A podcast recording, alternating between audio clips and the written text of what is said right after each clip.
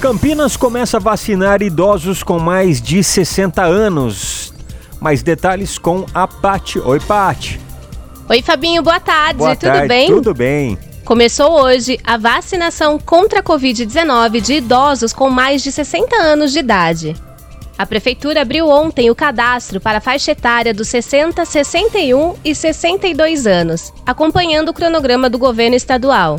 A Secretaria de Saúde de Campinas também disponibiliza doses para os trabalhadores da saúde a partir de 35 anos de idade. É, e lembrando que o agendamento é obrigatório e deve ser feito no site vacina.campinas.sp.gov.br ou pelo telefone 160.